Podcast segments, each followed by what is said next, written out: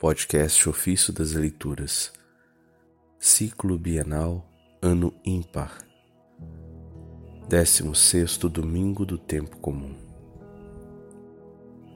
Cristo chora na sinagoga que tanto amava. Das homilias de São Lourenço de Brindisi, presbítero. O grande patriarca Abraão lamentou a morte de sua esposa Sara e Isaac a de sua mãe. O povo de Israel chorou pela morte do sumo sacerdote Arão e do grande profeta Moisés. Davi lamentou a morte de Saul e de seu filho Absalão. Assim chora Cristo por Jerusalém. Quem não sabe que nas Sagradas Escrituras a sinagoga é chamada esposa de Deus? Cristo é Deus e Jerusalém é a sinagoga. No olhar de Cristo está presente a morte iminente de sua esposa Portanto, quando viu a cidade, começou a chorar. Isso está registrado no Evangelho de Lucas, capítulo 19, verso 41. Assim Davi chora por Absalão, dizendo: Meu filho Absalão, meu filho Absalão, por que não morri eu em seu lugar? Absalão, meu filho, meu filho. Esse trecho está no segundo livro de Samuel, capítulo 19, verso 1. Da mesma forma, Jesus diz a Jerusalém: Quem me dera, Jerusalém, morrer em seu lugar. Estou pronto para dar minha vida por você, para que seja salva. Davi amava com ternura seu filho Absalão, apesar de ser ímpio e tentar matar seu pai para apoderar-se do reino. Ainda assim, chorava e queria morrer por ele. Da mesma forma, se comporta Cristo para com Jerusalém e chora porque sente que agora ela está próxima da morte. Ele se angustia por ela e não apenas deseja morrer pela sua salvação, mas realmente morre.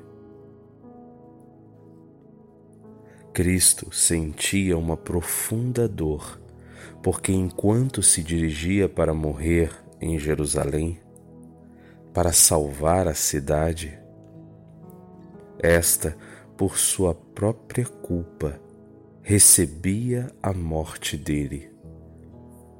Não como uma salvação, mas como uma condenação ainda mais grave.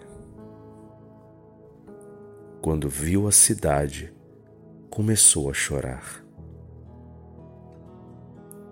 na paixão dolorosa na cruz. Cristo não sofre tanto pela própria dor e morte, mas sim porque havia homens que nunca conheceriam este benefício. Ele diz de fato: se compreendesse hoje o que lhe pode trazer a paz, Todos nós nascemos como filhos da ira e inimigos de Deus.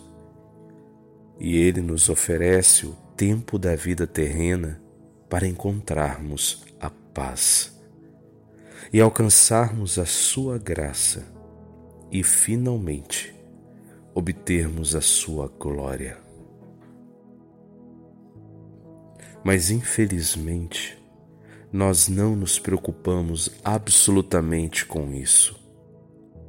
Pelo contrário, caindo no pecado, a cada dia tornamos-nos sempre mais inimigos de Deus.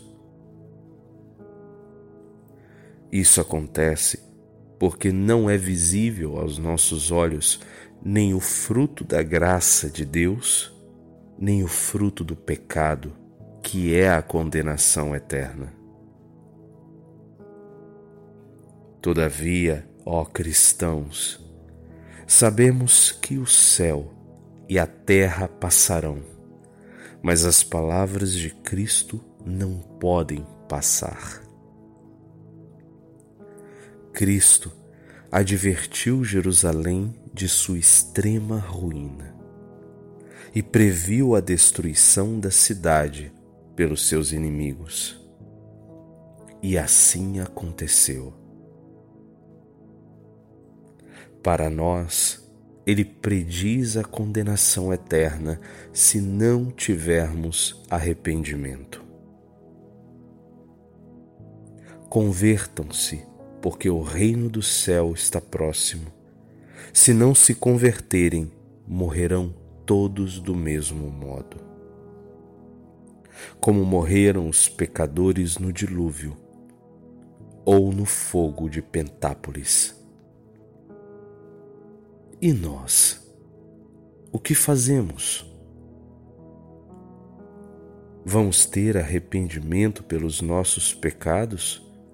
Ou em vez disso, vamos adicionar outros mais graves àqueles que já cometemos? Quão deplorável é nossa cegueira! Quando Jesus estava perto de Jerusalém, e viu a cidade, começou a chorar, porque não reconheceu o tempo em que veio para visitá-la. Em sua bondade misericordiosa, o Senhor visitou-nos para nos iluminar, anunciando ao seu povo a salvação, o perdão dos pecados. Visitou-nos para nos salvar dos nossos pecados, para conceder-nos que, livres do medo e arrancados das mãos dos inimigos, nós os sirvamos com santidade e justiça em Sua presença todos os nossos dias.